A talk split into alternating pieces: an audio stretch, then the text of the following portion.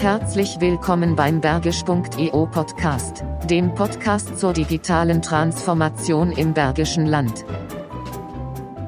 Unser heutiger Gast forscht an der Schnittstelle von Informations- und Datenwissenschaft, wo er sich auf das Abrufen, Analysieren und Visualisieren großer Datenmengen konzentriert. Er ist Professor für Data und Knowledge Engineering an der Bergischen Universität in Wuppertal. Außerdem, Blockchain mal ganz praktisch und verständlich. Herzlich willkommen, Professor Bela Gibb.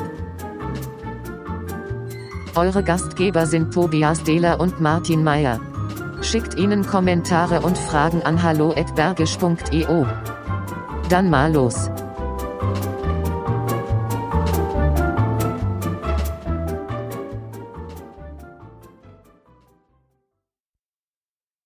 Herr Mayer. Guten Tag, Herr Dehler. Es ist äh, Folge 2 in der Sommerpause, die wir jetzt aufzeichnen. Ja. Aber ist nicht Sommer, oder? Das ist immer diese Beschwerden über das Wetter. Das ist halt bergisches Wetter. Ja, aber ich habe heute Morgen eine Jacke rausgeholt. Und ich bin keine Frostbeule. Ich laufe sogar Ja, eigentlich ohne Socken rum. Ja, das tut mir leid. Danke. Nicht, nicht wirklich, nicht wirklich, aber. Du nimmst mich nicht ähm, ernst. Nicht wirklich. alles wie immer. Nee, richtig. Äh, Aber es soll ja wärmer werden. Nee, Das Wochenende wird heiß. Dann kannst du wieder barfuß durch die Hindenburgstraße. Hm, Du kommst mit freiem Oberkörper. Richtig, in der genau. Vorbei. Ja, super. Ich freue mich drauf. Ja. Wir haben einen kleinen Ausflug gemacht, also so eine, so eine Mini-Reise, ne? Äh, Ja, wir waren ja schon mal hier. Sind wieder in Wir Wuppertal. sind wieder in Wuppertal. Mhm. Mein Gott, das Bergische Land. Ja. Willst du uns verraten, wo wir heute sind? Wir sind, ähm, wo sind wir überhaupt? Wie heißt das nochmal? Freu Campus Freudenberg. Campus Freudenberg, Entschuldigung. Kleiner, kleiner, genau, am Campus Freudenberg. Mal wieder zum dritten Mal. Ja. Zum dritten Mal. Und auch, auch heute wieder einen sehr, sehr spannenden Gast. Der mir nämlich auf einer Veranstaltung zum Thema Blockchain die Augen geöffnet hat. Ähm, denn die von ihm entwickelte Anwendung Origin Stamp war für mich für mich persönlich die erste Anwendung, die auf der Blockchain-Technologie beruht, von jedem nutzbar ist und für wirklich jeden einen ganz konkreten Nutzen bringt. Dazu erfahren wir gleich sicher noch etwas mehr. Aktuell ist unser Gast Professor for Data and Knowledge Engineering an der Bergischen Universität Wuppertal. Seine Forschungsinteressen liegen an der Schnittstelle von Informationswissenschaft und Datenwissenschaft, wo er sich auf das Abrufen, Analysieren und Visualisieren großer Datenmengen konzentriert. Bevor er es ihn ins Bergische verschlug, studierte, promovierte und forschte er. Unter anderem an der University of California in Berkeley und am National Institute of Informatics in Tokio. Er unterstützt heute außerdem als Jurymitglied Jugend forscht den jugendwissenschaftlichen Wettbewerb in Deutschland, bei dem er selbst auch schon dreimal den ersten Platz belegte. Es gibt sicher noch viel mehr zu erzählen, deswegen lassen wir ihn am besten auch persönlich zu Wort kommen. Herzlich willkommen, Professor Bela Gibb. Hallo. Hallo. Vielen Dank für die Einladung. Ja, Sehr gerne. Schön, dass das geklappt hat, so in der Sommerpause. Ähm, Jugend forscht, Stanford, Tokio. Berkeley. Berkeley, äh, Entschuldigung, Berkeley, oh, der Tippfehler hier drin, Berkeley. Ähm, irgendwie ein, äh, ein, ein äh, großer Reigen von Namen, die man auch außerhalb der akademischen Welt irgendwie kennt. Ähm, erzählen Sie mal ein bisschen von sich. Wie sind Sie in diese Welt gekommen äh, zu, äh, und zu den Themen, mit denen Sie sich heute beschäftigen? Ja, äh, wo fange ich da an? Also vielleicht, äh, Sie hatten ja gerade Jugendforsch genannt. Eigentlich die Motivation für mich, das erste Mal bei Jugendforsch mitzumachen, war gar nicht so sehr, dass ich was erfinden wollte oder so, sondern ich äh, fand eigentlich diese Modellhubschrauber immer faszinierend, die es damals gab. Und äh, dann hatte ich überlegt, ja, was, was könnte man damit Schönes machen? Und äh, ich wollte mir eigentlich auch gerne so einen kaufen, aber als Schüler hatte ich da einfach nicht das Geld. War damals richtig teuer. Also das hat äh, ab 2500 D-Mark damals angefangen. Und äh, habe ich überlegt, ja, wie könnte man das denn sonst machen? Habe ich immer gesehen im Fernsehen, äh, irgendwie die Sportler und so weiter, die haben Sponsoren. Und habe ich überlegt, ja, wie, wie kriegt man das denn hin, dass man vielleicht einen Sponsor findet, äh, der einen da auch ein bisschen unterstützen kann, dass man dieses Hobby tatsächlich dann auch umsetzen kann. Habe ich überlegt, was könnte man denn mit so einem Hubschrauber Schönes machen? Und dann gab es tragische Unfälle gerade in der Zeit äh, mit Lawinenopfern. Und ähm, so kam dann die Idee, dass man so einen Modellhubschrauber nehmen könnte und mit einer Infrarotkamera kombiniert, also die eben wärmeempfindlich ist und so, äh, wenn es einen Lawinenunfall gibt, die Opfer schneller finden kann. Und äh, ja, so war dann eigentlich das allererste Jugendforschprojekt. ähm, gestartet und das habe ich dann zusammen auch mit, mit Freunden gemacht und es hat viel Spaß gemacht und ich habe immer schon Spaß an, an Technik gehabt. Und dann haben wir die ersten Dinge dort eben entwickelt und, und programmiert und ja, dann äh, ist es bei dem Projekt nicht geblieben und äh, so bin ich eigentlich in die Informatik auch gekommen und äh, habe immer gerne auch praktische Projekte umgesetzt. Also eigentlich so eine klassische Nerd-Karriere, oder? Ach ja, das äh, also ja, bisschen vielleicht. Wo kommen Sie ursprünglich her? Äh, geboren bin ich in Berlin. Mhm. Und äh, dann habe ich lange Zeit in Niedersachsen gelebt. Dann, äh, ja, dann äh, zum Studium wollte ich dann aber ins Ausland. Dann hatte ich ein halbes Jahr in, äh, in Sydney, hatte ich ein Stipendium an, äh, an der Uni dort. Dann war ich ein halbes Jahr in England auch zum Studium und äh, bin dann zum Abschluss des Studiums auch nochmal ein halbes Jahr nach China gegangen. Und das hat mir eigentlich immer so gut gefallen im Ausland, dass ich mir dann auch gesagt habe, in der Promotion würde ich eben auch gerne ins Ausland gehen. Und ähm, ja, so bin ich dann nach Kalifornien an die UC Berkeley gekommen. Und äh, ja, dann ähm, war es aber irgendwann so weit, dass ich eben fünf Jahre, also die Leute fragen dann, und warum bin ich nicht mehr in Kalifornien, warum bin ich nicht mehr im Silicon Valley?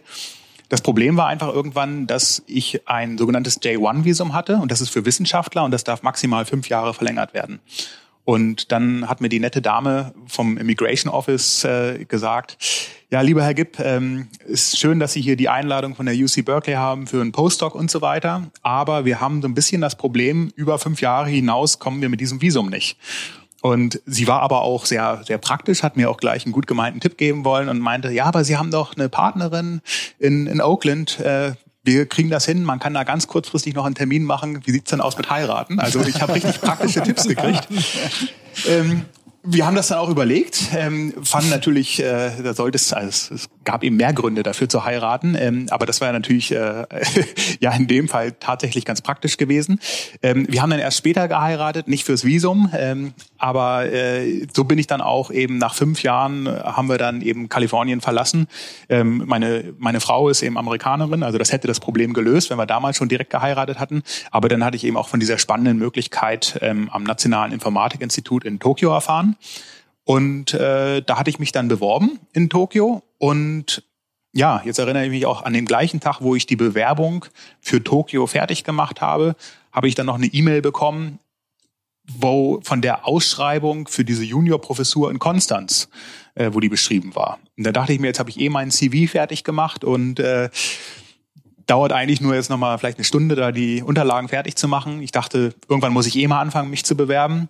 Und dann habe ich an dem Tag, wo ich mich also für das Nationale Informatikinstitut in Tokio beworben habe, auch äh, noch die Bewerbung nach Konstanz rausgeschickt. Und dann bin ich nach Tokio zusammen mit, mit meiner Frau und auch noch mit äh, Kollegen, die bei mir in der Arbeitsgruppe waren haben da eine ganz spannende Zeit gehabt und dann kam eben irgendwann die, die Einladung aus Konstanz, wo ich erstmal nur dachte, ach schön, die bezahlen mir einen Flug in die Heimat, kann ich meine mhm. Freunde besuchen. Mhm. ähm, aber ja, letzten Endes ist dann doch noch mehr draus geworden, ähm, hatte ich gar nicht erwartet und so sind wir dann nach Konstanz gegangen.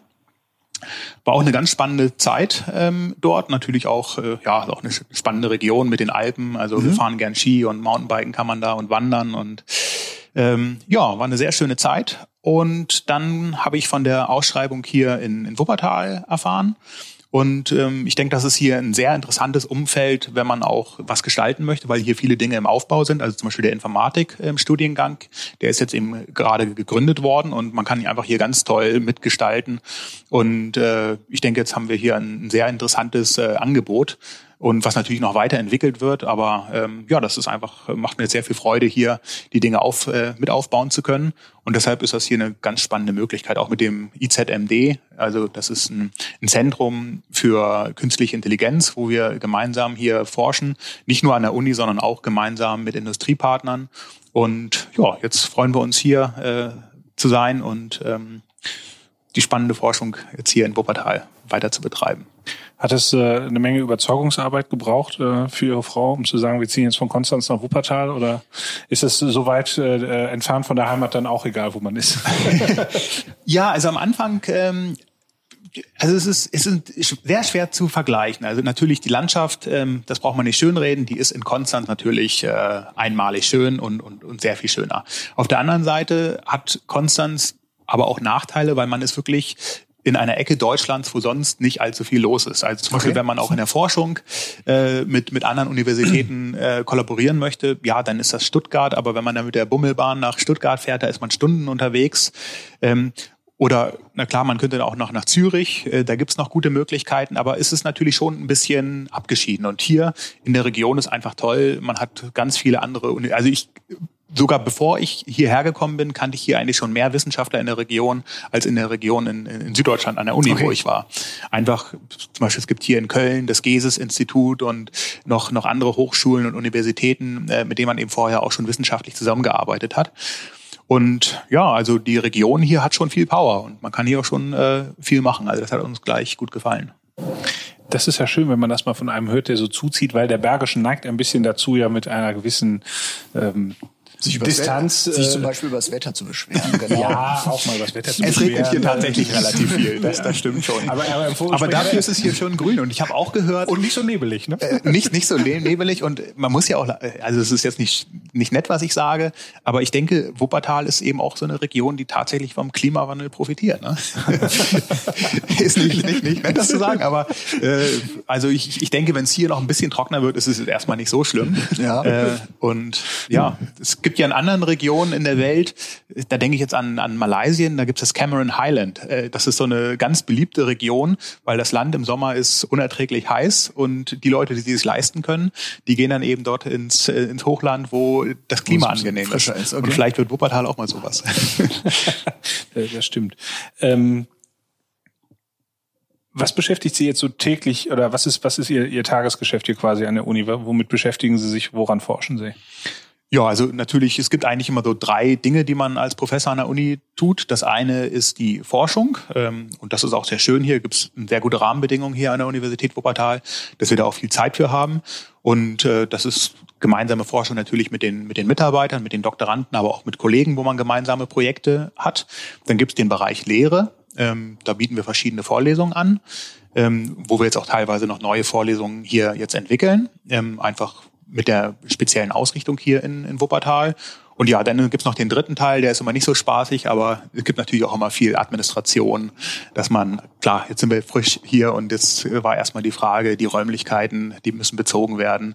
Man muss äh, ja äh, die Dinge erstmal alle organisieren. Das macht nicht ganz so viel Spaß, aber dafür machen die anderen beiden Bereiche unheimlich viel Spaß. Ja, oder aber man baut ja was auf. Ne? Also das ist ja das, genau, das Spannende. Ja. Wie schon sagt, man kann auch selbst ein bisschen formen und auf jeden Fall ja. mitmachen was kann man sich jetzt so inhaltlich vorstellen, so im Bereich Forschung und Lehre? Was ist da, was ist da Ihr Schwerpunkt? Wie würden Sie es einem Nicht-Informatiker beschreiben, was Sie hier tun? Ja, da haben wir eigentlich drei Bereiche. Der eine Bereich, äh, das ist der Bereich Blockchain-Technologie. Also wie kann man also man kennt ja Blockchains aus dem Bereich von Kryptowährungen wie Bitcoin, aber man kann eben auch diese darunter liegende Technologie, die Blockchain, noch in vielen anderen Bereichen sinnvoll nutzen. Und da arbeiten wir zum Beispiel daran, wie man Datenintegrität sicherstellen kann, also wie man sicherstellen kann, dass Daten nicht manipuliert werden können. Und da haben wir ein Projekt, das nennt sich Origin Stamp. Ähm, da gibt's auch eine, eine App im App Store oder man kann auf die Webseite gehen.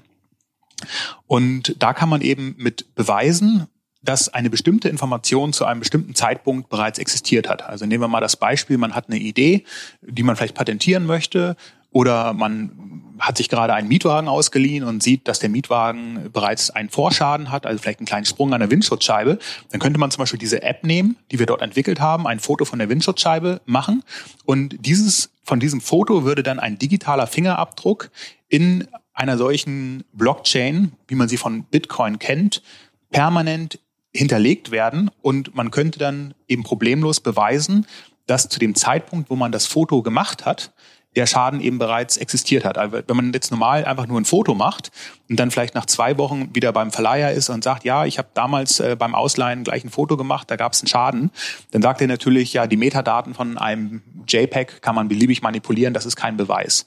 Aber dadurch, dass wir eben sofort, nachdem das Foto gemacht wird, den Fingerabdruck in eine Transaktion dieser Blockchain hinterlegen, haben wir eben den, die digitale Verbindung zwischen dem Foto und der Überweisung in diesem Blockchain-Netzwerk. Und die Überweisung ist natürlich mit einem Zeitstempel versehen. Und dieser Zeitstempel, den kann man nicht fälschen. Und auf die Art und Weise können wir eben sicherstellen, dass selbst wenn jetzt zum Beispiel ein Präsident sagen würde, nehmen wir mal an, Donald Trump würde sagen, diese Informationen hier, die dürfen die müssen wieder verschwinden. Ähm, man könnte die aber eben mit unserem Dienst Zeitstempeln in die Blockchain speichern. Und die Blockchain ist ja ein verteiltes System mit Zehntausenden von Computern weltweit. Und da können wir eben sicherstellen, dass diese Information nie wieder oder dieser Beweis nie wieder entfernt werden kann. Also das ist eine, eine Technologie, wo auch selbst ein Richter nicht sagen kann, das muss jetzt gelöscht werden. Normalerweise ist es ja so, dass wenn irgendwas auf dem Server liegt, ein Beweis oder so, der könnte wieder gelöscht werden, entfernt werden. Wenn das aber in der Blockchain drin ist, dann kann man eben beweisen, diese Information hat zu diesem Zeitpunkt bereits in der Form existiert. Das, das, das war ja für mich genau bei diesem bei dem Vortrag dieses Aha-Erlebnis, also auch für die Hörer, Origin Stamp, können wir auch nochmal in den Shownotes äh, reinschreiben. Aber es ist umsonst, die App. Ich kann sie mir runterladen und ich kann in der Tat Bild, aber auch Text, Audio, wenn ich genau auch ein Video. Also im Prinzip äh, jede digitale Datei kann man belegen, damit dass sie zu einem gewissen Zeitpunkt so ähm, vorhanden war. Ganz genau. Ja. Und Sie haben auch gesagt in Ihrem Vortrag, also teilweise wurde es ja auch schon gerichtlich anerkannt in, in, als, als Beweis. Mhm. Ja, ist ja schon entsprechend angewendet worden. Ja, also wir haben das Ganze auch veröffentlicht, ähm, natürlich auf wissenschaftlichen Konferenzen. Und äh, dieses Verfahren, das wird also nicht nur von uns jetzt eingesetzt, sondern da gibt es auch andere Fälle. Zum Beispiel gab es ein Gerichtsurteil in China, wo das dann auch eben vor Gericht verwendet wurde. Und ich denke, es ist die beste Art und Weise, die existiert, wie man eben einen solchen Beweis erbringen kann. Es gibt auch digitale Trust Center, aber die sind, die beruhen eben auf Vertrauen. Und Vertrauen, klar, das äh, schön, wenn man jemandem vertraut, aber wenn man einen, einen mathematischen Beweis hat, der nicht zu fälschen ist, das ist besser als Vertrauen. Das kann man eben nicht fälschen. Und wir haben auch das komplette Verfahren, wie wir es machen, das ist alles offengelegt, also der Quellcode, man kann sich das anschauen und da sind eben auch keine Hintertüren eingebaut. Und ähm, deshalb ist es einfach ein unheimlich, unheimlich sicheres Verfahren, was eben auch deswegen ja vor Gericht Bestand hat.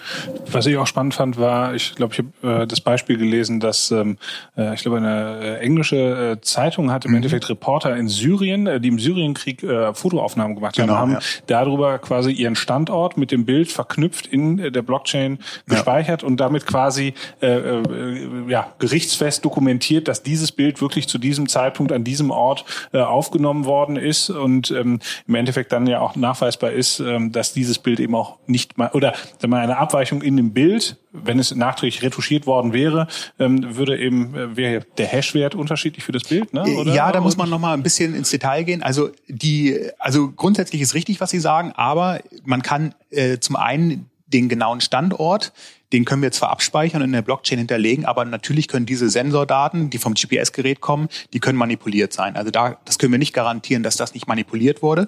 Und was wir nur beweisen können, ist, dass eine bestimmte Information, also ein bestimmtes Foto zu einem bestimmten Zeitpunkt existiert hat. Was wir aber nicht beweisen können, ist, dass, dass dieses Foto bereits manipuliert wurde. Also ich könnte ja zum Beispiel jetzt ein Foto machen, dieses Foto manipulieren, auf einem hochauflösenden Screen ähm, anzeigen und dann dieses Foto nochmal abfotografieren. Das wäre jetzt eine ganz simple Möglichkeit. Und dann könnte ich dieses manipulierte Foto wieder mit einem Zeitstempel versehen.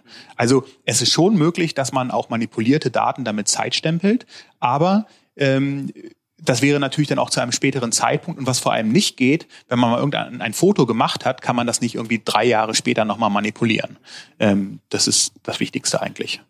Gut, aber ich sag mal, es ist schon so, dass es in der in der tatsächlichen Nutzung, also wenn sich zum Beispiel Reporter darauf verlassen, darüber ihre Informationen ähm, äh, ja, ich sag mal, zu verifizieren, äh, dass man davon ausgehen kann, dass es zumindest aktuell die sicherst mögliche Variante ist, ähm, äh, quasi ja die Integrität der Daten äh, irgendwo ja, äh, also zu dokumentieren. Es gibt keine Möglichkeit, also man kann klar damit beweisen, dass dieses Bild in der Form zu dem oder diese Datei, das kann ja, hm. das können ja auch Daten sein. Das ist eben im Prinzip ein, ein, Proof of Existence, hm. ähm, dass eine bestimmte Information zum dem Zeitpunkt eben bereits genauso existiert hat. Ob diese Daten zu dem Zeitpunkt schon manipuliert worden sind, wie gesagt, das können wir nicht ausschließen. Hm. Vielleicht springen wir an der Stelle noch mal ein ganz kleines Stück zurück und zwar ähm, ich glaube, die meisten Menschen sind irgendwie mit dem Konzept einer Datenbank vertraut. Also es wird ein, ein Satz an Informationen, wird ähm, strukturiert, im Regelfall auch unstrukturiert, aber das mal strukturiert abgespeichert und kann eben von der gleichen Software oder auch von einer anderen Software wieder ausgelesen werden. Und theoretisch, wenn das jetzt mein Adressdatensatz ist, dann kann ich eben die Hausnummer ändern und ähm, dann kriegt es aber gegebenenfalls keiner mit, dass es geändert worden ist. Vielleicht wird noch gelockt, welcher User es geändert hat, aber theoretisch ist da eben keine, ist nicht verifiziert, was zu welchem Zeitpunkt wirklich der, der Datenstand ist. Und so gesehen ist die Blockchain auch sowas wie eine Datenbank, kann man das so sagen, die aber eben nicht auf einem einzelnen Rechner oder Server liegt, sondern wo dieser Datenbestand eben auf Zehntausenden von Genau, Rechnern so weiterverteilt wird, dass selbst wenn ich es an einer Stelle lösche, eben an den 9999 anderen Stellen, Genau, ja. die Daten noch vorhanden sind. Das Ja, völlig richtig. Also es gibt eigentlich zwei entscheidende Unterschiede zur Datenbank. Das eine ist, was Sie gerade schon genannt haben, dass man diese praktisch Append-Only-Funktion hat. Also man kann nur Daten hinzufügen, aber Daten, die schon mal eingetragen worden sind, die kann man nicht mehr verändern oder löschen. Und das andere ist eben, dass die Datenbank nicht nur, ähm, dass es eine Instanz davon gibt, sondern dass die zehntausendfach äh, weltweit verteilt ist und kryptografisch so abgesichert ist, dass man eben weder die Daten verändern kann noch äh, entfernen kann. Und man müsste tatsächlich praktisch alle 10.000 Knoten oder noch mehr ähm, löschen, bevor die Daten tatsächlich weg wären. Und das ist natürlich äh, völlig unmöglich. Und also quasi die Blockchain ist so die Datenbank, der Block ist dann der einzelne Datensatz und die Kette entsteht quasi dadurch, also das Wort Chain als Kette entsteht Ja. dadurch, dass es eben verteilt wird. Kann man das so? Ja, man kann sich das so vorstellen, dass zum Beispiel bei der Bitcoin-Blockchain alle zehn Minuten wird da ein neuer Block erzeugt. Und ähm, man kann jetzt also diese Daten in diese Blöcke reinspeichern und nach zehn Minuten wird dieser Block praktisch durch einen digitalen Fingerabdruck ähm, abgesichert und dann kann der nachträglich nicht mehr verändert werden. Und dann wird ein neuer Block erzeugt. Und ein Eintrag im neuen Block ist der digitale Fingerabdruck von dem letzten Block. Das heißt, über diesen digitalen Fingerabdruck, nennt man auch Hash, können wir eben sicherstellen, dass die alten Blöcke nachträglich nicht mehr verändert werden können. Oder wenn man sie verändern würde, dann würden die eben nicht mehr zu diesem digitalen Fingerabdruck in dem neuen Block passen. Und das ist eben, daher kommt der Name Chain, also die ganzen Blöcke werden verkettet und auf die Art und Weise durch diese Verkettung kann man sicherstellen, dass wenn irgendwo Daten verändert werden würden, dass das sofort auffallen würde, weil die ja immer, wie gesagt, in dem neuen Block noch den Fingerabdruck des alten Blocks mit drin haben. Heißt das denn, wenn ich jetzt über die App zum Beispiel ein Bild hinterlege, ist dann dieses Bild ein eigener Block oder werden in einem Block beliebige Daten quasi ähm, äh, zusammen gespeichert? Da würden immer alle Daten der letzten zehn Minuten im, im Fall der Bitcoin-Blockchain eben gesammelt werden. Und wir machen es auch nicht so, dass wir das Bild direkt in die Blockchain speichern, weil das wäre einfach von der Datenmenge problematisch. Also gerade wenn wir uns jetzt vorstellen, dass man vielleicht ein, Video, ein Beweisvideo da reinspeichern wollen würde, dadurch, dass das Video ja dann nicht nur auf einem Computer, also auf einem Server ähm, vorhanden wäre, sondern auf zehntausenden Computern weltweit, kann man sich vorstellen, wenn jetzt irgendwie ein Video vielleicht ein Gigabyte hat, dass da unheimliche Datenmengen anfallen würden. Und was wir eben machen, ist, dass wir nur diesen digitalen Fingerabdruck, also diesen Hash, in dem Block abspeichern. Und das sind eben nur wenige ähm, Byte, die wir dafür benötigen. Und auf die Art und Weise können wir dann ähm, ja, sicherstellen, dass die Informationen dort drin sind. Aber auf der anderen Seite befindet sich die Originalinformation, also vielleicht die Idee für ein Patent oder vielleicht auch medizinische Daten oder die Idee für äh, eine technologische Entwicklung, was auch immer, oder der Beweis, das Miet, äh, der Mietwagenfoto, das ist eben nicht selber in der Blockchain, sondern nur der Fingerabdruck davon. Und das hat auch gewisse Vorteile, weil man kann auf die Art und Weise, braucht man sich zum Beispiel wenig Gedanken darüber machen, ob die Daten in der Blockchain gehackt werden oder ob irgendjemand Zugriff kriegt. Weil die Daten, die wir in der Blockchain ablegen, damit kann man, wenn man die Originaldatei nicht hat, kann man nichts anfangen. Man weiß noch nicht mal, ob es sich jetzt um ein PDF-Dokument handelt oder ob es ein Video ist, sondern wir sehen einfach nur diesen digitalen Fingerabdruck und worauf sich dieser digitale Fingerabdruck bezieht, das weiß man eben nicht. Die einzige Möglichkeit, das herauszufinden, ist, wenn man die Originaldatei hat und guckt, passt der digitale Fingerabdruck, der Hash, zu der Datei. Das heißt aber auch nochmal wichtig eigentlich aus Anwendersicht, das ist eben nicht, da wird meine Datei in die Cloud geladen und die ist quasi Genau. auch darüber gesichert, sondern es ist quasi nur die Information über den Zustand dieser Datei zu dem definierten Zeitpunkt. Ganz genau. gesichert. Also, wenn man das jetzt- also es ist kein, es ist kein Backup-System. Genau, nicht, dass es das ist- einer falsch versteht. Genau. Manche nennen unser System auch einen digitalen Tresor. Und da habe ich manchmal ein bisschen Kopfschmerzen mit, weil man hinterlegt ja nicht die Daten da drin. Man belegt nur, dass diese Daten eben existiert haben. Und das heißt, die Verknüpfung ähm, zwischen der Datei, die, also das Bild, was ich gemacht habe, ähm, und, und dem Hashwert, muss das immer über die App funktionieren oder kann der Hashwert des Bildes quasi auch nachträglich nochmal generiert werden, um den abzugleichen? Ähm, man kann theoretisch auch das, also man muss das nicht unbedingt über die, die App machen, man kann auch über eine Weboberfläche das Ganze hochladen. Aber der normale Ablauf ist eben so, dass wenn man jetzt zum Beispiel die App nutzt, dass man das Foto mit dem Handy normal macht und dann wird das Foto nur auf dem Handy gespeichert. Wenn man noch irgendwie ein Cloud-Backup hat, sowas wie, keine Ahnung, wenn man ein iPhone benutzt, mhm. dann gibt es ja noch die Möglichkeit, dass das gleich gebackupt wird. Aber standardmäßig speichern wir die Daten der Nutzer eben nicht auf unseren mhm. eigenen Servern. Wenn man das möchte, kann man sich dafür freischalten lassen und dann werden die Dateien auch noch auf unseren Server übertragen ähm, verschlüsselt. Mhm. Aber das ist eben optional und muss man sich auch gut überlegen, ob man das möchte, weil es gibt immer wieder Fälle natürlich, wo äh, ja auch ein Server eingebrochen wird und wirklich garantieren, dass äh, unser Server für immer und ewig der einzige Server dieser Welt ist, wo nie eingebrochen wurde, das können wir nicht. Mhm. Und ähm, so ist der Nutzer jederzeit komplett in Kontrolle. Wie ist das denn? Gibt es, also kann jeder quasi eine eigene Blockchain aufsetzen? Im Prinzip schon, ja. Also das äh, Protokoll von, von Blockchains, das ist eben in wissenschaftlichen Publikationen veröffentlicht und es gibt auch äh, Tools, die man nutzen kann, um innerhalb kürzester Zeit eine eigene Blockchain zu schaffen. Natürlich ist eine Blockchain erst interessant, wenn die eine gewisse kritische Masse erreicht. Wenn ich jetzt eine Blockchain starte und die nur bei mir zu Hause auf zwei Computern laufen habe, habe ich ja noch nichts erreicht, weil die Datenmanipulationssicherheit erreiche ich erst dadurch, dass ich ganz viele Teilnehmer habe, die ich auch nicht beeinflussen kann. Weil wenn alle Computer in meinem Besitz sind, könnte ich natürlich die Daten beliebig manipulieren in dieser Blockchain. Und das ist natürlich, also man hört ja manchmal, dass Blockchains auch nicht gut für die Umwelt sind. Da muss man nochmal unterscheiden, was für eine Art von Blockchain das Ganze ist. Aber tatsächlich die meist verbreitete, das meist verbreitete Konzept für diese Blockchains ist ein sogenanntes Proof of Work. Und das ist tatsächlich äh, aus äh, ja, Umweltsicht problematisch, weil dadurch braucht man eben ganz viele Server weltweit und wenn man mehr als 50 Prozent der Gesamtrechenleistung in, unter seine eigene Kontrolle bringen würde, dann kann man eben diese Daten in der Blockchain manipulieren.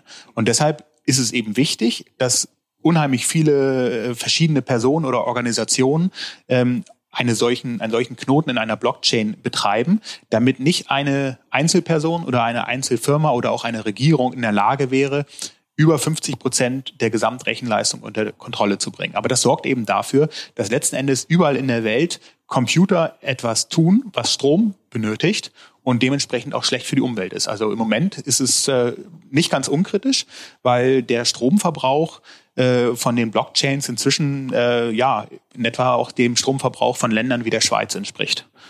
Und das ist natürlich äh, problematisch. Und da arbeiten wir auch bei unserem Lehrstuhl daran, eben neue Verfahren zu entwickeln, die da nicht so viel Energie benötigen. Aber das heißt, für Ihre Software Origin Stamp haben Sie eine eigene Blockchain aufgesetzt? Nein. Oder haben, beteiligen Sie sich so gesehen an einer existierenden Blockchain? Wir benutzen existierende Blockchains und das ist auch wichtig, weil wenn wir eine eigene betreiben würden, dann könnten wir die Daten wieder manipulieren. Also und genau, das wäre jetzt meine Frage. Wie sind Sie dann an die, an die kritische Masse an ja, also was, an, was wir tun, wir, wir nehmen existierende Blockchains, aber wir machen es nicht so, dass man für jeden Timestamp, den man jetzt zum Beispiel über die App erzeugt oder auch die vielleicht ein Industriekunde äh, nutzt, ähm, machen wir nicht eine extra Transaktion innerhalb der Blockchain, sondern wir sammeln die ganzen Einzeltransaktionen, bündeln die, also vielleicht dann 10.000 Beweise, 10.000 Timestamps, kann man sich so vorstellen, dass wir daraus wieder einen neuen Timestamp machen und dann nur diesen neuen Timestamp, der für 10.000 Einzel-Timestamps steht, den ähm, lassen wir dann in diese Blockchain einfließen, indem wir eine einzige Transaktion durchführen. Also Transaktion, eine Überweisung. Kann man sich tatsächlich analog ja. zu einer normalen Banküberweisung, vereinfacht gesagt, mhm. also ich vereinfache jetzt ein bisschen, aber genau. wenn Sie jetzt eine Idee haben, dann könnten Sie ja im Prinzip einen Cent von Ihrem äh, Konto mhm. auf das Konto eines Freundes überweisen und im Betreff dieser Überweisung genau. diese Idee beschreiben. Mhm. Und im Prinzip machen wir etwas ganz Ähnliches. Wir überweisen allerdings nicht einen Cent, sondern wir weit weniger als Millionstel Cent überweisen wir. Und so ein Betreff, wie es das bei der Bank gibt, den gibt es ähm, bei Blockchains nicht, aber da haben wir uns was überlegt, wie wir trotzdem diese Information in der Überweisung kodieren können, so dass man einfach eine ganz kleine Überweisung vornimmt, die den digitalen Fingerabdruck enthält. Und diese Überweisung, die kann natürlich nie aus der Blockchain gelöscht werden, weil das ist ja ein Bezahlsystem und man kann ja nicht einfach äh, alte Überweisungen löschen. Und das ist auch das Tolle, warum wir diese Technologie nutzen, weil also wir stellen, dadurch, dass wir jetzt eine Kryptowährung nutzen, stellen wir auch sicher, dass es praktisch eine Art Kopfgeld gibt, dass es keine Möglichkeit gibt, das Ganze zu manipulieren. Weil wir nutzen eine Technologie, die auf der Sicherheit dieser Kryptowährung basiert. Und wenn jetzt zum Beispiel die NSA eine Möglichkeit finden würde, wie man diese Transaktion innerhalb von Bitcoin manipulieren könnte, dann wäre die Erkenntnis darüber im Prinzip mehrere Milliarden US-Dollar wert. Weil dann könnte man ja im Prinzip Bitcoins aufs eigene Konto einfach ähm, verschieben. Und solange das niemand tut, und das erkennen wir daran, ähm, dass erstmal solche Betrugsfälle nicht bekannt werden und auch, dass der Preis von, von Bitcoins weiterhin unheimlich hoch ist, also ist ja immer noch über 10.000 ähm, Euro jetzt wieder. Ähm, da wissen wir einfach, wenn jemand die Möglichkeit hätte, da Manipulation vorzunehmen, was würde diese Person tun? Die würde wahrscheinlich, also wenn jetzt jemand bei der NSA eine Möglichkeit finden würde, das zu manipulieren, der kann das Ganze eine wissenschaftliche Publikation darüber machen und dann würde er vielleicht ein paar Zitationen kriegen, aber das ist sicherlich nicht so reizvoll, wie wenn man eine solche Schwachstelle entdeckt, einfach selber ein paar Bitcoins zu erzeugen. Und wenn man aber selber Bitcoins erzeugt, dann würde man die auch verkaufen wollen und dann gäbe es ein größeres Angebot als Nachfrage. Das heißt, die Preise würden in den Keller gehen und man würde auch sofort erkennen, da wurde jetzt was manipuliert. Weil das ganze Protokoll ist ja öffentlich einsehbar und man könnte sofort erkennen, das System der Bitcoin ist nicht sicher. Und solange das nicht passiert, wissen wir mit sehr, sehr hoher Wahrscheinlichkeit, also im Prinzip ein Kopfgeld im Milliardenbereich, dass diese Technologie nicht manipuliert werden kann. Also letzten Endes, äh, also ich hoffe mal, die NSA ist nicht daran interessiert, welchen Mietwagen ich gerade äh, habe, wenn ich das dann äh, da reinstelle. Letzten Endes ist das immer viel attraktiver als das, was ich über äh, Origin Stamp da rein äh, packe, was ja für mich eine persönliche Information ist, die für mich zwar wichtig ist, ja. aber für jemanden, der letzten Endes es vielleicht schaffen würde, es zu manipulieren, wäre diese Information dann halt wahrscheinlich nicht der Antrieb äh, zu manipulieren. Also ja. ich habe zumindest nicht so wichtige Informationen. Ich, ich würde im Prinzip einfach oben ohne Fotos von dir sehen. Ja, wahrscheinlich. Also, ich. zwei Dinge noch. Ja. Einmal, wir speichern die Information ja, wie gesagt, das Bild ist, genau. landet nie in der Blockchain, deshalb Richtig. könnte das eh nicht passieren. Genau. Aber die Idee ist einfach dahinter, dass wenn irgendwann mal eine Schwachstelle bekannt werden würde, dann würde die ausgenutzt werden, ja. weil die Milliarden wert ist. Genau. Und solange niemand diese Schwachstelle ausnutzt, die Milliarden wert ist, ähm, wissen wir, es wurde noch keine Schwachstelle gefunden. Ich sage nicht, dass es keine gibt, aber sie wurde zumindest nicht gefunden. Nochmal für mein Verständnis, weil wie ja immer gesagt wird oder das, was man so als Laie lesen kann, also ähm, äh, Bitcoin basiert eben auf der Blockchain-Technologie, aber das ist eben nicht das Gleiche. Ähm, Sie haben diese beiden Dinge jetzt verknüpft. Ähm, das heißt, Sie haben quasi, also in der Blockchain wird der, wird der Fingerabdruck gespeichert und dadurch, dass Sie es mit einer minimalen Blockchain, äh, mit einer, so, sorry, mit einer minimalen Bitcoin-Transaktion ähm, verknüpfen, haben Sie quasi diesen äh, Effekt, die, diesen Sicherungseffekt jetzt gerade, oder habe ich das Genau, es ist also eine unheimlich äh, tolle Symbiose, kann man fast sagen, weil, also wenn man jetzt nur eine Blockchain betreibt, eine mhm. private Blockchain betreibt, dann hätte man ja einmal das Problem, dass man gar nicht sicher wissen würde, ähm, dass da nicht manipuliert wird, mhm. weil, wie gesagt, wir hätten gar keine Kontrolle. Aber dadurch, dass wir diese Blockchain nutzen, die von ganz vielen genutzt wird, ähm, wissen wir, es kann nicht manipuliert werden und wir müssen sie ja noch nicht mal betreiben. Wir haben mhm. ja noch nicht mal Kosten mit dem Betrieb, mhm. weil wir nutzen eine Technologie, die eigentlich einen ganz anderen Zweck hat, eben als, als Bezahlsystem, als Vehikel, um einen, mhm. also wenn wir das selber die gleiche Sicherheit herstellen wollen würden, dann müssten wir ja zehntausende Server weltweit betreiben mhm. und zwar nicht wir betreiben, sondern letzten Endes andere Leute betreiben, die unabhängig diese Server für uns betreiben, aber wo auch sichergestellt ist, dass die die Daten nicht manipulieren. Ja, das wäre nämlich meine andere Frage gewesen. Also so gesehen kann man realistisch, also technisch gesehen schon, aber eigentlich unter dem Sicherheitsaspekt eben nicht,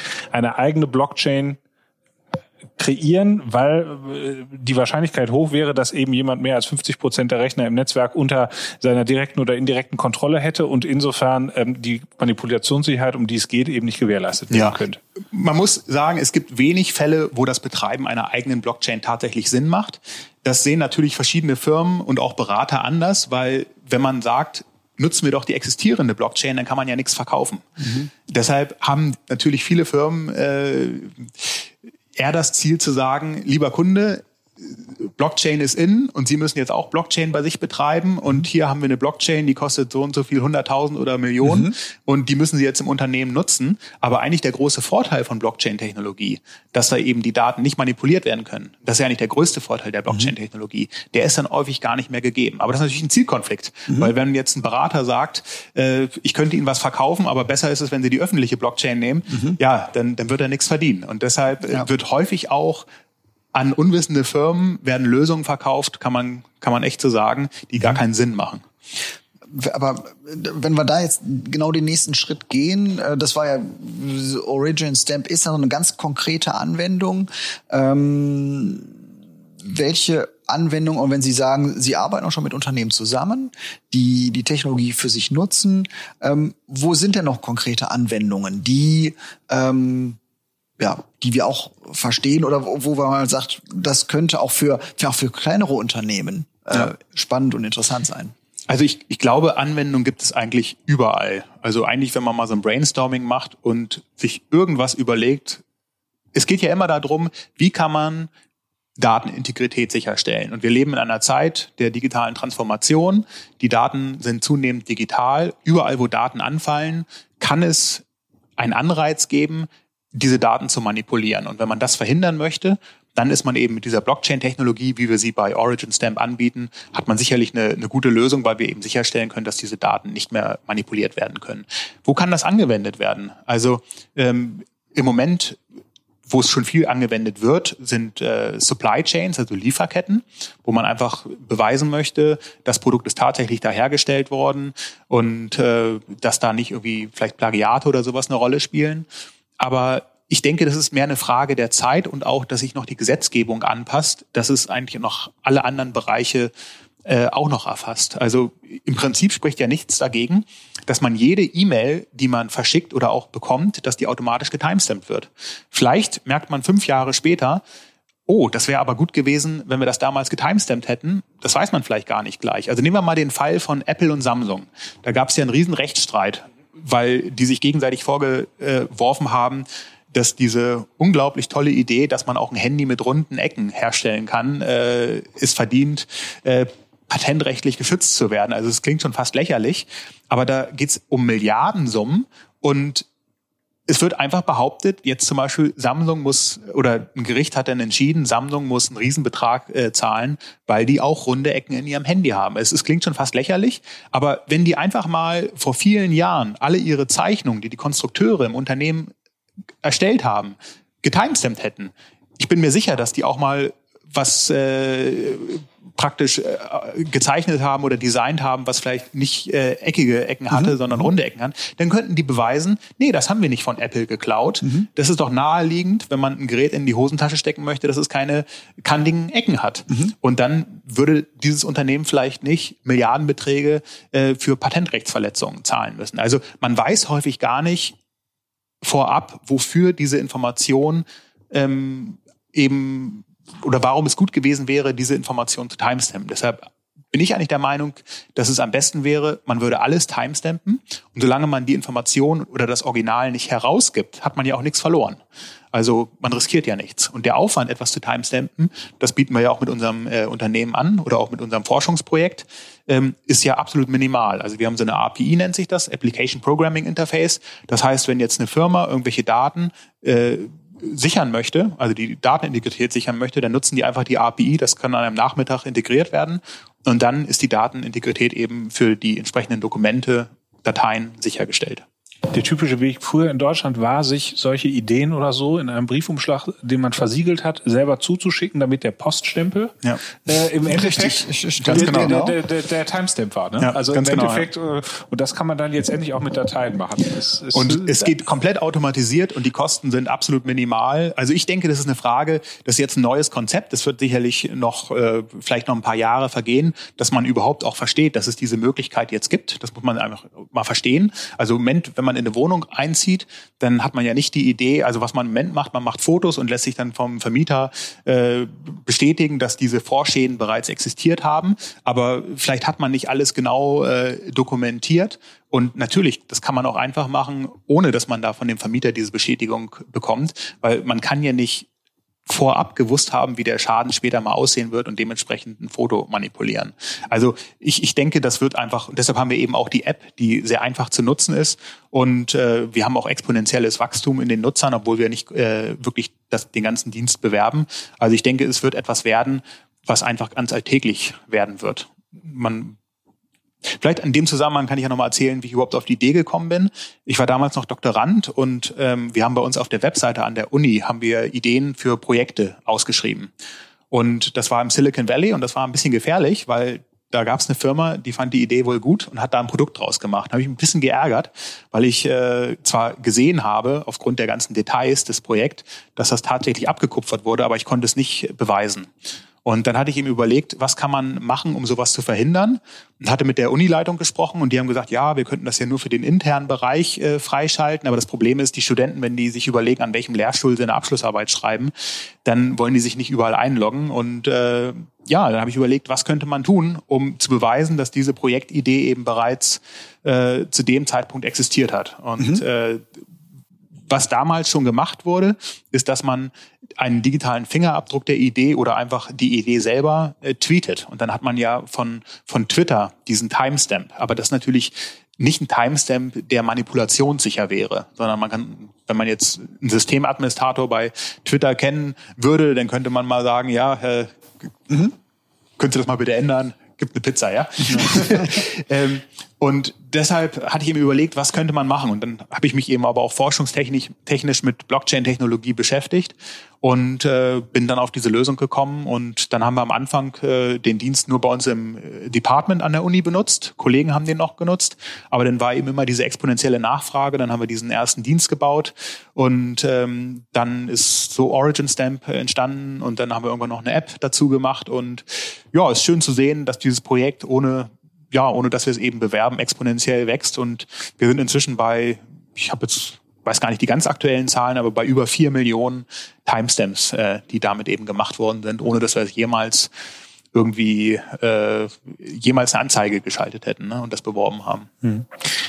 Sie haben eben ein Stichwort genannt, was, glaube ich, hier im Bergischen Land den einen oder anderen wirklich umtreibt, nämlich Plagiate. Also wir haben jetzt über Dateien gesprochen und ähm, so in dieser digitalen Welt ist es auch irgendwie nah, vielleicht für den einen oder anderen besonders nachvollziehbar. Auf der anderen Seite ist es für andere vielleicht auch besonders weit weg von, von ihrem Tagesgeschäft. Aber es gibt ja ganz viele Hersteller von beispielsweise hochwertigen Werkzeugen, Schneidwaren und so weiter hier im Bergischen Land. Und ähm, regelmäßig berichtet ja auch die IHK darüber, wie man wieder äh, oder, oder Fachverbände der Werkzeugindustrie, wie man auf irgendwelchen Messen ähm, äh, Plagiate aufgespürt hat, ähm, versucht hat, die Firmen dahinter ähm, dingfest zu machen. Wenn ich jetzt also irgendwas herstelle, was auch vielleicht eine gewisse Wertigkeit hat und wo ich das einzelne Stück identifizieren kann über eine Seriennummer oder so, dann wäre das doch ein Anwendungsfall, wo ich äh, mit so einer Blockchain-Lösung im Endeffekt nachweisen könnte, ob das Produkt wirklich von mir stammt oder nicht, oder? Ja, das wäre eine Möglichkeit. Seriennummern sind ein erster Schritt, aber natürlich könnte man theoretisch auch die Seriennummer eines Originalproduktes nehmen. Und nehmen wir mal, wir haben jetzt ein Messer, mhm. haben die Seriennummer und dann erstellen wir ein Plagiat von diesem Messer und äh, drucken diese identische Seriennummer auf 100.000 Messer. Das heißt, Seriennummern sind ein erster Schritt, aber es gibt eigentlich noch viel bessere Möglichkeiten und daran ähm, arbeiten wir eben auch. Und das nennt sich Physically Unclonable Functions. Also wir nutzen die Oberfläche von Materialien, die eben einzigartig ist. Also nehmen wir mal an, wir haben Bremsbelege. Die kann man mit einer hochauflösenden Kamera, kann man die Oberfläche einlesen. Man kann die vielleicht auch noch mit einem Lack versehen, dann wird's noch einfacher, einem sogenannten krakelierenden Lack, also der kleine Risse hat. Und man ist nicht in der Lage, mit vertretbarem Aufwand diese Oberfläche nochmal zu, zu fälschen. Also praktisch ein, ein Bremsbelag äh, oder eine, ein Werkzeug herzustellen, was genau die gleiche Oberflächenstruktur aufweist. Also das Produkt kriegt einen eigenen Fingerabdruck. Genau, das also Produkt, das, genau, das Produkt selbst ist auf die Art und Weise der Fingerabdruck, der eben mit einer hochauflösenden Kamera ähm, eingelesen werden kann. Und diese Information, die speichern wir dann in der Blockchain. Das heißt, sie ist auch nicht mehr manipulierbar. Das heißt, wenn jetzt zum Beispiel eine, ein deutscher Mittelständler ähm, Messer herstellt in China und sicherstellen möchte, dass die eben verfolgt werden können, ob die auch aus dem Werk in China sind. Dann könnte man direkt am Fließband in China die Oberfläche eines jeden Messers einlesen, diesen digitalen Fingerabdruck erstellen, diesen Fingerabdruck in der Blockchain hinterlegen und dann könnte der Kunde oder auch der Zoll, wer auch immer, kann die Oberfläche wieder einlesen von dem Messer, also nicht von der Verpackung, Mhm. wie es jetzt der Fall ist, sondern tatsächlich von dem Messer. Und der Aufwand, das zu fälschen, der ist eben so groß, dass sich dann Plagiate gar nicht mehr lohnen. Wie kann ich denn als Kunde, also das klingt jetzt sehr aufwendig, das einzuscannen, die Oberfläche. Wie kann ich das denn relativ unaufwendig, wenn ich mir das Messer jetzt kaufe, äh, Ja. überprüfen? Also den Trick, den wir ähm, verwenden, ist, dass wir einen sogenannten krakelierenden Lack verwenden, weil wenn wir einen Lack jetzt zum Beispiel auf dem Messer auftragen, den kann man ja diese Risse in dem Lack, also der Lack trocknet und macht ein ähm, ein Individuelles also Muster. individuelles äh, Muster von den Rissen und der dieses Rissmuster ist sehr viel leichter einzulesen ohne absolute Hightech-Mikroskope, als äh, wenn wir jetzt nur die Oberflächenstruktur des Messers nehmen würden. Also um die Oberflächenstruktur des Messers einzulesen, bräuchten wir praktisch Technik, die einem Mikroskop ähnelt. Um die Oberfläche dieses Lackes einzulesen, reicht schon eine sehr gute Handykamera mit Makrofunktion. Okay. Das heißt, äh, wir sind dabei, eine App zu entwickeln, womit man das eben einlesen kann mit dem Handy und dann auch verifizieren kann. Das ist, das ist, was wir eben auf, der- auf der Hinfahrt hierhin besprochen haben. Also äh, Fälschungssicherheit auch von äh, Pharmazieprodukten. Ganz genau. auch ein, ein Riesengeschäft dahinter ist, Ja. gerade so Geschichten halt Viagra oder so, was in, in was, was in Fernost. ja.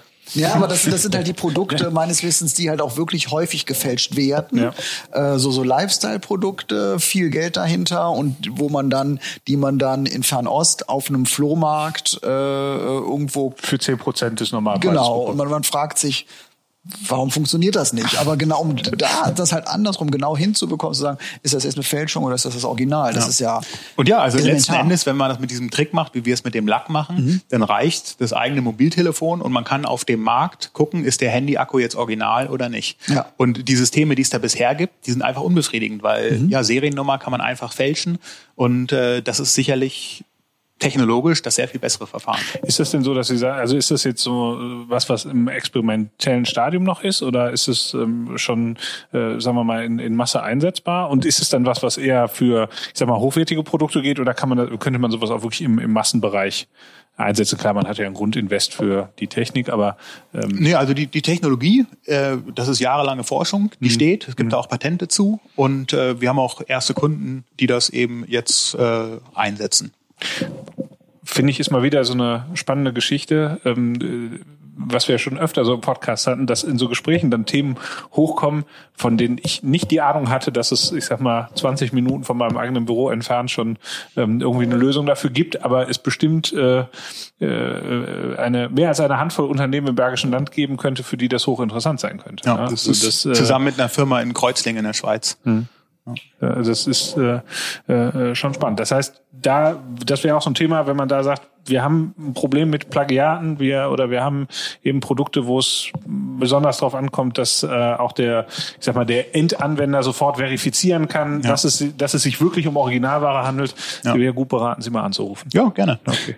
Kontaktdaten schreiben wir wie immer in die Shownotes rein und ähm, äh, wäre spannend, wenn da vielleicht auch im Bergischen Land dann noch ein bisschen äh, was zu passiert. Jetzt haben wir in diesem Gespräch ganz schnell einen Bogen geschlagen. Äh. Sie haben gesagt, Sie haben drei Themen, mit denen Sie sich besonders beschäftigen. Genau, jetzt sind wir nur bei der Blockchain und, gelandet. Und dann sind wir direkt bei der Blockchain so total in die Tiefe gegangen. Ich glaube, den Bereich haben wir jetzt relativ umfänglich, äh, aber sehr verständlich äh, von Ihnen erklärt bekommen. Was sind die anderen zwei Bereiche? Also die anderen Bereiche, ich, ich, ich glaube, es war auch gut, dass wir mit der Blockchain angefangen haben, weil ich denke, das ist einfach ein hochspannender Bereich. Absolut. Äh, andere Bereiche sind äh, zum einen, klar, das ist ein aktuelles Thema, künstliche Intelligenz, ähm, einfach Datenanalyse allgemein oder auch natürliche Sprachverarbeitung. Äh, in den Bereichen machen wir noch recht viel. Ähm, ja, also zum Beispiel aber auch, äh, wir hatten vorhin über das Thema Plagiatserkennung ähm, gesprochen. Wir machen auch tatsächlich äh, Plagiatserkennung im, im herkömmlichen Sinne, also was wissenschaftliche Texte angeht. Also wir untersuchen zum Beispiel nicht nur, ob die Texte eine hohe Ähnlichkeit aufweisen, sondern wir versuchen auch Ideenplagiate zu erkennen. Also wir versuchen zu erkennen, wenn äh, jetzt zum Beispiel eine wissenschaftliche Publikation veröffentlicht wurde, von welchen anderen wissenschaftlichen Publikationen wurde die inspiriert. Also wir nutzen jetzt das Wort Plagiat und das, das klingt gleich so böse. Ich will einfach mal sagen, ich will es mal so mehr semantische Ähnlichkeit nennen. Also man kann das nutzen, um Plagiate zu erkennen, die jetzt auch nicht in Ordnung sind, aber diese Technologie kann eben auch genutzt werden, um mir zum Beispiel Empfehlungen zu geben. Also wenn ich jetzt einen wissenschaftlichen Artikel lese und sage, das ist ja sehr spannend, ich würde gerne mehr zu dem Thema erfahren, dann interessieren mich natürlich Dokumente, die inhaltlich eine hohe Ähnlichkeit haben, aber nicht identisch sind. Mhm. Identische äh, Veröffentlichungen brauche ich mir nicht angucken, weil das wäre ein Plagiat, da lerne ich nichts Neues. Aber wenn ich jetzt noch zum Beispiel ein, eine andere Publikation finden möchte oder noch besser empfohlen äh, kriegen möchte, die sich vielleicht mit ähnlichen Konzepten beschäftigt. Also wir analysieren zum Beispiel das Auftreten von Formeln oder auch von Mustern von Formeln. Also manchmal werden mathematische Konzepte in einem bestimmten Bereich eingesetzt und dieses Konzept kann man auch in anderen Bereichen noch gut einsetzen. Und so versuchen wir praktisch zu erkennen, was ist die Semantik dahinter. Und wir analysieren eben nicht nur den Text, den analysieren wir natürlich auch, aber eben auch mathematische Formeln, ähm, aber selbst Grafiken. Also wenn wir eine wissenschaftliche Publikation haben, kann zum Beispiel sein, dass da ein Barchart drin ist. Und in diesem Barchart sehen wir jetzt also nur unterschiedlich hohe Balken. Und diese Daten, die nur noch als Bild vorliegen, die wandeln wieder um in numerische Werte. Und wenn jetzt in einem anderen Dokument vielleicht ähnliche Werte vorkommen, in einem ähnlichen Verhältnis, dann sehen wir, oh, da wird vielleicht von den gleichen Daten gesprochen. Also wir versuchen da Querverbindungen äh, herzustellen und eben nicht nur den Text zu analysieren, wie das Stand der Technik ist, sondern auch Inhalt von Bildern, Formeln, die natürlich unheimlich viel Information haben, gerade in, in wissenschaftlichen Dokumenten. Da sagen die Formeln manchmal mehr aus als äh, die textuelle Beschreibung des Ganzen. Und ähm, ja, das ist noch ein anderer Bereich, wo wir dran arbeiten. Quasi der Gutenberg-Albtraum. Äh, ganz genau. Wir haben damals, äh, wir, wir haben auch die Arbeit von Gutenberg mal in unser System reingeladen und da sieht man eben sofort, äh, dass das eben ja ein ganz krasses Plagiat ist. Also man hat ja damals, wenn man sich erinnert, ähm, am Anfang äh, hatte man gesagt, naja, vielleicht so drei Prozent sind plagiiert. Das war einfach am Anfang hatte man das vermutet, weil es eher extrem schwer ist, diese Plagiate überhaupt aufzuspüren weil man muss erstmal erkennen, dass es eine hohe Ähnlichkeit gibt. Also wenn ich jetzt einen Satz habe wie, das Wetter heute ist schön, kann ich ja auch sagen, wobei das Wetter so schön ist es ja nicht, aber ich kann es ja auch sagen, den, den Satz, wir haben heute äh, 23 Grad, die Sonne scheint und äh, eigentlich gutes Wetter, um vielleicht schwimmen zu gehen. Das hat jetzt komplett andere Wörter, aber es sagt inhaltlich etwas Ähnliches aus. Und das ist eben die Schwierigkeit, dass man auch Paraphrasen, also zwei Sätze, die einfach unterschiedlich formuliert sind, dass man die als identisch erkennt. Und damals, im Fall von äh, der Arbeit von dem Herrn Gutenberg, da war die Technologie eben so, dass man einfach nur geguckt hat, sind die Sätze identisch. Aber ein Plagiat kann ja auch sein, wenn einfach jeder Satz mit eigenen Worten wiedergegeben wurde. Also wenn das jetzt mal drei, vier Sätze sind, ist das völlig unproblematisch. Aber wenn natürlich die Einführung in einer Dissertation im Prinzip dem gleichen Text entspricht wie äh, einem Text einer anderen Dissertation, nur es wurden andere Wörter, Wörter verwendet, dann ist da ja keine äh, nichts Neues dabei, keine Schöpfungshöhe, keine, keine, Schöpfungshöhe, keine ja, Originalität, gar nichts. Und sowas erkennen wir eben, mhm. dass wir uns nicht an den Wörtern festmachen, sondern mal an den Inhalt. Und ja, das ist ein spannender Bereich, den man eben ganz vielen unterschiedlichen Bereichen einsetzen kann. Wo wahrscheinlich die Kollegen an der Uni auch ähm, ganz dankbar sind, wenn sie die Experten dafür hier vor Ort haben, oder? Also ja, wobei, also ich, ich interessiere mich eben dafür, diese Technologie zu entwickeln, mhm. aber jetzt wirklich so äh, Plagiats äh, Jäger oder sowas, äh, das, das bin ich nicht. Also, also Frau Giffey muss gerade keine Angst vor Ihnen haben, aber vor Ihrer Technologie. Wir, wir, haben, wir haben ein System, was jeder gerne nutzen kann, aber selber nach Plagiaten suche ich nicht. Ähm, das, das tue ich nicht. Und man muss auch aufpassen, manchmal wird es auch einfach übertrieben. Also man muss auch sehen, dass äh, zum Beispiel dich die, also in, in den 70er Jahren wurde wissenschaftlich ganz anders gearbeitet und man darf da jetzt nicht sagen, die, die Standards von heute auf die 70er Jahre übertragen und sagen, okay, das ist jetzt alles Plagiat. Wobei auch wenn man ganz strikte Kriterien anwendet, es gibt sicherlich mehr als genug Plagiate. Und Plagiate sind ein großes Problem. Wir haben vorhin über Medizin und über Medikamente gesprochen. Man muss sich mal klar machen, dass wenn ein Medikament zugelassen werden soll, durch die FDA oder wen auch immer, denn werden wissenschaftliche Studien dafür herangezogen, die die Wirksamkeit belegen oder auch sagen, es wirkt nicht. Und wenn jetzt zum Beispiel ein Plagiat von einer Studie gemacht wird, wo es heißt, dieses Medikament hat keine Wirksamkeit und solche Studien wurden plagiiert, dann kann eben in einem solcher, in einer Metastudie heißt es dann, ähm, drei Studien haben gezeigt, äh, es funktioniert und sieben Studien haben gezeigt, es funktioniert nicht. Aber in Wirklichkeit gibt es gar nicht diese sieben Studien, sondern es waren nur zwei Studien und der Rest waren Plagiate. Mhm. Und dann wird vielleicht gesagt, okay, dieses Medikament bringen wir nicht auf den Markt, obwohl es Menschen in der Therapie unheimlich helfen würde. Also Plagiate, da geht es nicht nur um akademische Titel. Da könnte man sagen, ja gut, wenn, wenn jemand es nötig hat, soll er machen. Aber es kann wirklich äh, ja, sehr ernste Konsequenzen haben. Spannend. Also schon verrückt, was es da so, so alles gibt und welche, welche Konsequenzen auch dahinter stecken. Ne? Und nicht ja. nur das, was man vielleicht aus, aus den Medien mitbekommt. Okay, das war der zweite Bereich. Der dritte? Ähm, ein anderer Bereich, wo wir uns jetzt auch beschäftigen, ist so äh, Media Bias. Mhm. Ähm, also geht auch in die Richtung äh, der Natural Language Processing nennt sich das, dass wir eben Sprache versuchen zu verstehen, ähm, aber auch in Bezug auf Nachrichtenartikel. Mhm. Also ähm, zum Beispiel haben wir jetzt ein Projekt, äh, Word Choice and, and Labeling, also je nachdem, was für Begriffe benutzt werden, kann man auch, das ist ein Begriff aus der Soziologie, da gibt es das sogenannte Framing. Mhm. Also da kann, äh, kann ein Leser sehr stark beeinflusst werden, einfach aufgrund der Worte, die benutzt werden. Also wenn ich zum Beispiel das Wort Kernkraft nutze, dann sagt man, okay, das ist eine Technologie, die ist nicht unumstritten. Man weiß aber auch, sie ist vielleicht relativ gut für das Klima. Äh, mhm. Wenn wir jetzt aber das Wort nicht Kernkraft nutzen, sondern Atomkraft, dann denkt man gleich an irgendwelche Unfälle. Also man sieht immer, je nachdem, aus welchem Lager jemand kommt, die Kernkraftbetreiber würden es nie Atomkraft nennen und die Gegner würden es nie Kernkraft nennen. Und da untersuchen wir eben auch Nachrichtenartikel, je nachdem, was werden da für Wörter benutzt und mit welchem Ziel wird das getan. Mhm. Das machen wir eben auch mit künstlicher Intelligenz. Und ähm, ja, das ist sicherlich auch ein spannender Bereich, der auch immer wichtiger wird, dass man sowas eben automatisiert erkennen kann glaube, gerade in den aktuellen Diskussionen, bei, bei ich sag mal, politischen Ausdrucksformen, ob es jetzt äh, Klimathemen sind oder ja. Flüchtlingsthematiken, da äh, ja. spielt das ja, glaube ich, schon eine ganz große Rolle und führt ja, glaube ich, auch zu diesen Wogen in die eine wie in die andere Richtung, die man in sozialen Medien dann mitbekommt. Absolut. werden durch solche Themen. Die halt haben es gerade gesagt. Ne? Ist das Wort Flüchtling richtig oder Migrant? Ne? Ja. Das ist äh, ganz anderes Bild. Ja. Ähm, also ja, ja oder ne, Asylbewerber oder Asylant. Ne? Das sind so sind ja auch teilweise Feinheiten, die dem Einzelnen vielleicht auch gar nicht beim Lesen oder ähm, Hören ja. auffallen, die aber ja. durchaus einen, einen Unterschied machen. Ne? Ja. Und ähm, so gesehen natürlich auch spannend quasi mit dem Thema davor. Oder also technisch ist es schon mit dem Thema davor sehr eng verknüpft. Es ist quasi nur anders in der in der Auswertungsrichtung, kann man das so ist sagen? Ist es auch eine andere, ja, eine andere, mhm. eine andere Domäne, wo wir es anwenden. Mhm. Und natürlich äh, müssen wir das Ganze auch anpassen, dass es da auch gut geeignet ist. Aber ja, es ist sicherlich verwandt. Und, und sowas geht dann hier aus Wuppertal, also machen Sie das hier in Wuppertal dann alleine oder ist sowas in, in, Kooperation mit anderen Universitäten oder? Also wir haben da natürlich Kooperationen. Hm. Ich hatte ja vorhin erzählt, dass ich in Tokio war. Hm. Ähm, mit, da mit dem Nationalen Informatikinstitut arbeiten wir weiterhin sehr eng zusammen.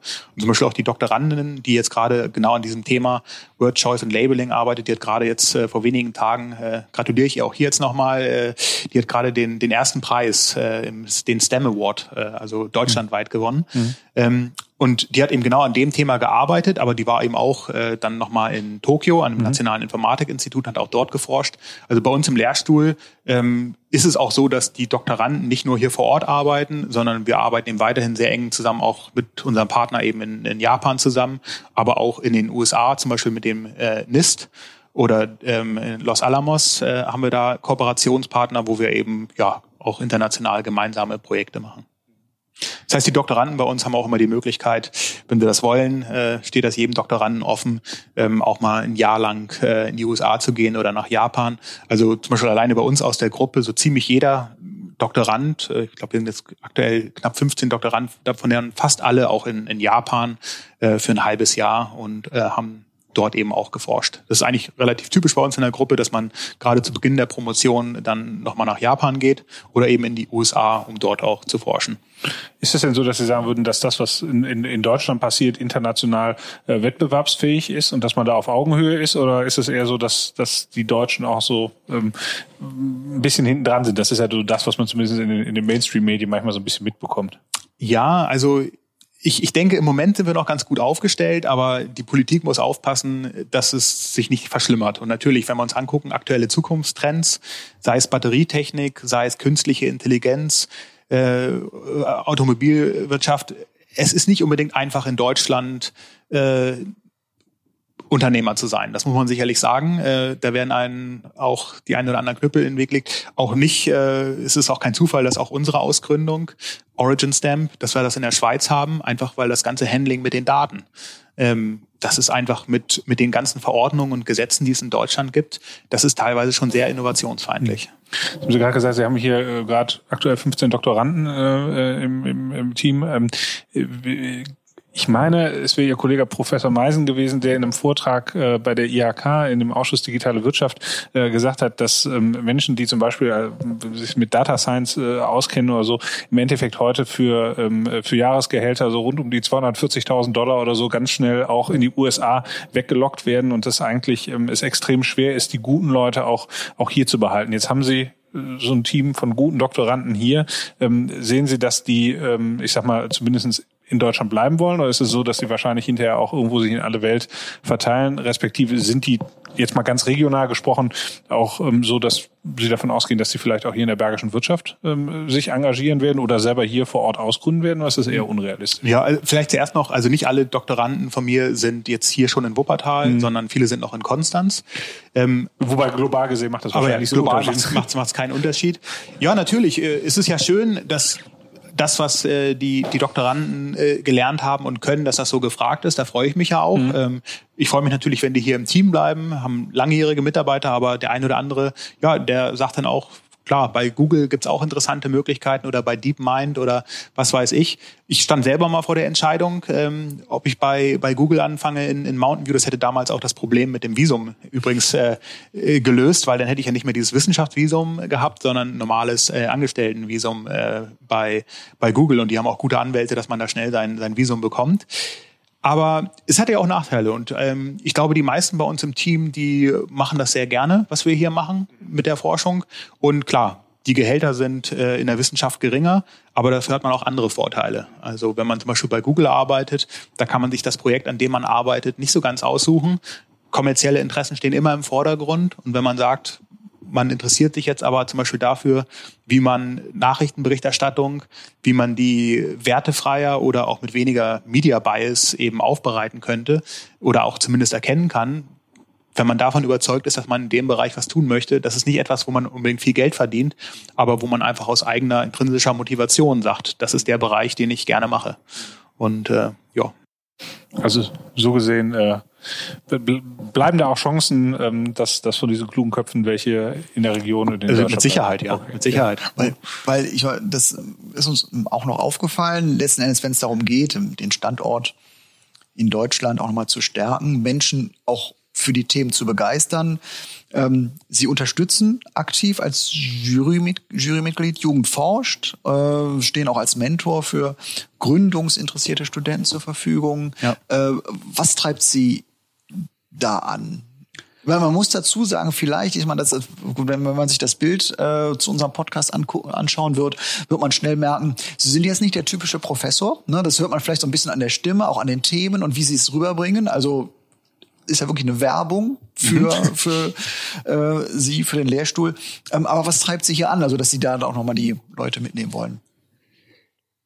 Also das finde ich auch das Schöne, wenn man eben in der Wissenschaft arbeitet, dass man diese Freiheit hat, auch selber entscheiden zu können, wie man seine Zeit und seine Energie einsetzt. Und ich habe damals sehr davon profitiert, dass ich gefördert wurde durch den Wettbewerb Jugend forscht, aber auch durch Stipendien, die ich bekommen habe, durch die Möglichkeiten, die mir gegeben worden sind. Und ich freue mich einfach, wenn ich jetzt auch was zurückgeben kann. Und äh, das macht ja auch Spaß, wenn man ein tolles Team hat, äh, wie das jetzt bei uns hier am Lehrstuhl sicherlich ist, da macht das viel Spaß und ähm, auch wenn jemand ein Unternehmen gründen möchte, wie gesagt, wir haben auch Ausgründungen schon gemacht oder beraten jetzt hier auch mit, mit Ausgründungen, ähm, dann freut es mich, wenn ich ein bisschen von dem Wissen, was ich vielleicht äh, selber mal mir angeeignet habe, wenn ich davon ein bisschen was weitergeben kann. Ähm, vielleicht da noch so Interesse halber, die Sie sagten, ich glaube, dass das erste war das Stipendium in Sydney. Damit sind Sie gestartet. War diese Arbeit Jugend forscht auch unter anderem da ausschlaggebend, dass Sie dieses Stipendium bekommen haben? Also können wir junge Menschen motivieren, sich da wirklich zu beteiligen, da einzusteigen, auch schon im Sinne für, für, für eine zukünftige. Ja, also ich denke mal, abgesehen davon, dass es Spaß macht, ja. äh, bei solchen Wettbewerben mitzumachen, das ist wirklich ein ganz toller Türöffner. Also okay. bei mir war es speziell so, dass ich äh, damals äh, für ein Unternehmen ähm, so ein bisschen gearbeitet habe, die also ich habe damals bei der Standardisierung von Kontaktlos-Chipkarten gearbeitet. Okay. Ähm, das habe ich eigentlich nur gemacht, weil ich das spannend fand, auf diesen Konferenzen weltweit teilzunehmen. Also man kennt das aus dem Reisepass, da ist dieser Kontaktlos-Chip drin. Ja. Und der ist standardisiert worden von der ISO. Und ich war früher als Schüler, habe ich eben für diese Gruppe gearbeitet. Mhm. Und die haben eben diese Standardisierungsmeetings äh, immer weltweit. Also da war ich auf äh, Südafrika, Japan, Australien, Neuseeland, USA, verschiedene Orte. Und das war mhm. einfach, also es war gar nicht mal nur des Geldes wegen, sondern es war einfach spannend, ja, da mitzumachen bei der Standardisierung. Und jetzt natürlich schön, dass man sieht, dass irgendwie diese Chips überall vorhanden sind. Mhm. Also ich glaube, äh, kontaktlos Chips hat man an jeder Kreditkarte heutzutage. Und das ist mhm. alles dieser Standard Standard, den wir damals eben entwickelt haben und international standardisiert haben. Und äh, das hat mir eben viel Spaß gemacht. Und äh, ja, ähm, ich, ich, ich glaube da, jetzt noch Ihre Frage war, bin ich ein bisschen abgekommen. Na, letzten Endes, die, ob so, so, so, so diese, diese Arbeit rund um Jugend forscht, was Sie da gemacht haben, ob das auch schon, wie gesagt, ein Türöffner genau. war, um. Ja, und äh, genau, die Geschichte wollte ich erzählen. Und dann äh, hatte ich, äh, war ich auf einer Konferenz, wo ein, ein, ein Firmenchef war von einem sehr großen deutschen Unternehmen. Und den hatte ich gefragt, also ich hatte Glück, dass ich überhaupt die Möglichkeit hatte, mit ihm zu sprechen, ob die sich nicht beteiligen wollen würden als Sponsor bei diesem Projekt. Und ähm, dann hat er sich doch tatsächlich die Zeit genommen. Wir sind in, also es war ein, ein Chef eines DAX-Unternehmens, sind in einen äh, äh, hinteren Raum der Konferenz gegangen und der hat sich das angehört und das fand ich total klasse von ihm. Er hat dann gesagt, ja, wir unterstützen das, alles, was wir brauchen, aber nur die Bedingung, wenn ich gleichzeitig noch ein Stipendium bei der Firma annehme. Okay. Und äh, dann dachte ich erstmal, ja, gut, es ist jetzt auch nicht schlimm. Ja. Und dann habe ich eine ganz tolle Förderung eben durch diese Firma gehabt. Mhm. Äh, die haben mir dann eben diese Auslandsaufenthalte, ähm, also äh, Australien ähm, und, äh, und diese anderen Aufenthalte in China, England und auch Berkeley äh, dann eben bezahlt. Ich habe davon unheimlich, unheimlich profitiert und ja, jetzt freue ich mich Super. einfach, dass ich in der Lage bin, äh, dass ich vielleicht nicht so viel Geld habe, dass ich jedem meiner Studenten ein Stipendium geben kann, okay. aber dass ich ihnen helfen kann, äh, gute Connections zu haben und äh, dass sie dann nach Los Alamos gehen können oder nach Japan oder Forschungseinrichtungen in den USA und äh, dort dann äh, die Unterstützung äh, kriegen. Mhm. Oder natürlich bei uns am Lehrstuhl. Ja, genau. Das wäre noch so, also gerade auch das ist bei uns, äh, also so in Gesprächen, man merkt auch gerade jüngere Leute, Studenten, nee, nicht Studenten eben nicht, sondern Schüler, die sich fragen, ja, was mache ich äh, in, in Zukunft? Man bekommt auch oft das Feedback, die wissen nicht so richtig, wohin, warum, warum nicht. Was würden Sie denn jungen Leuten empfehlen? Weil dieser Podcast fand ich jetzt, der war ja schon sehr, sehr konkret. Also wer den sich anhört, der kann sich, glaube ich, schon einiges an konkreten Aufgaben, woran er arbeitet, vorstellen, wenn er jetzt ähm, hier hinkommen würde. Wie, ähm, wie haben Sie da so Ihren Weg gefunden, um auch eine Richtung für sich zu finden? Und was würden Sie heute jungen Leuten empfehlen? Also das klingt jetzt vielleicht ein bisschen das, was man auch schon von den Eltern gehört hat. Man sollte sicherlich nicht nur nach dem, nach dem Geld gehen, aber ich glaube, die Möglichkeiten, die sich im IT-Bereich im Moment anbieten, äh, die sind einfach unheimlich spannend. Also IT spielt überall eine große Rolle, künstliche Intelligenz, Datenanalyse. Es gibt kaum einen Bereich, wo das keine Rolle spielt. Also wer so ein bisschen Interesse in dem Bereich hat, mhm. ähm, ich denke, das ist ein, und wie gesagt, wir haben jetzt auch hier in Wuppertal einen ganz tollen Studiengang, die Informatik. Jetzt auch eben mit dem Masterstudiengang. Das war ja auch ein Grund, warum mhm. ich äh, großes Interesse hatte, hierher zu kommen, weil das jetzt eben hier sehr, sehr gut aufgebaut wurde und es ganz tolle Möglichkeiten hier gibt. Also ich denke, wer Interesse in dem Bereich hat, sollte mhm. sich auf jeden Fall damit noch mal ein bisschen beschäftigen. Es gibt ja auch die Möglichkeit, mal bei der einen oder anderen Veranstaltung hier an der Uni einfach mal reinzuschnuppern. Okay. Ähm, und äh, ich denke, das kann ich jedem guten Gewissens äh, empfehlen, in, in der Richtung was zu machen.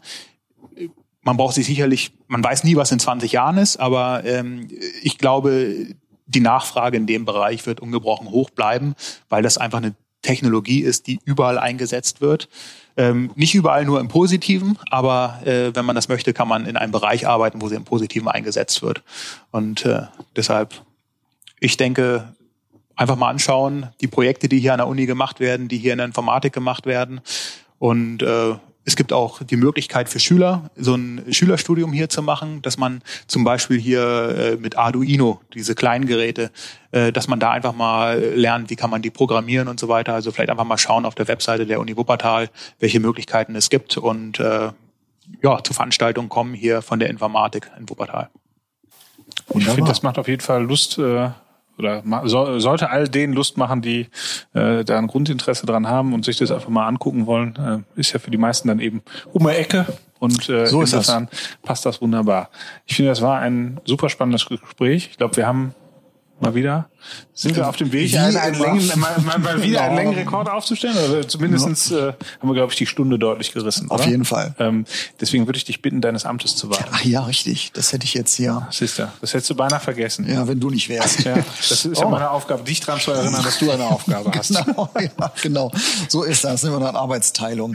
Äh, jeder unserer Gäste bekommt als Dankeschön äh, die Bergisch EO-Tasse. Bergisch. Ganz herzlichen ja, Dank. Also die bekommen auch nur unsere Gäste. Die gibt es sonst, obwohl wir ständig gefragt werden, die gibt es in keinem Shop. Die kann man nicht bei uns in der Firma bestellen oder sonst wo, sondern man muss schon Gast bei unserem Podcast sein. Vielleicht sollten wir die auch Vielen mit Dank. diesem Lack versehen, damit die und Blockchain und dass da- damit, äh, damit da einfach auch wirklich äh, die Plagiatsmöglichkeiten ausgeschlossen sind. müssen wir gut beobachten. Äh, vielen Dank für den spannenden Podcast, fürs spannende Gespräch. Ganz herzlichen Dank. Hat viel Spaß gemacht. Die Tasse ist für Sie. Dankeschön. Herzlichen Dank. Viel Spaß damit. Dankeschön. Danke. Dankeschön. Danke Martin. Vielen Dank Bis zum nächsten an Mal. dich. Bis Strackes. Auf Wiederhören.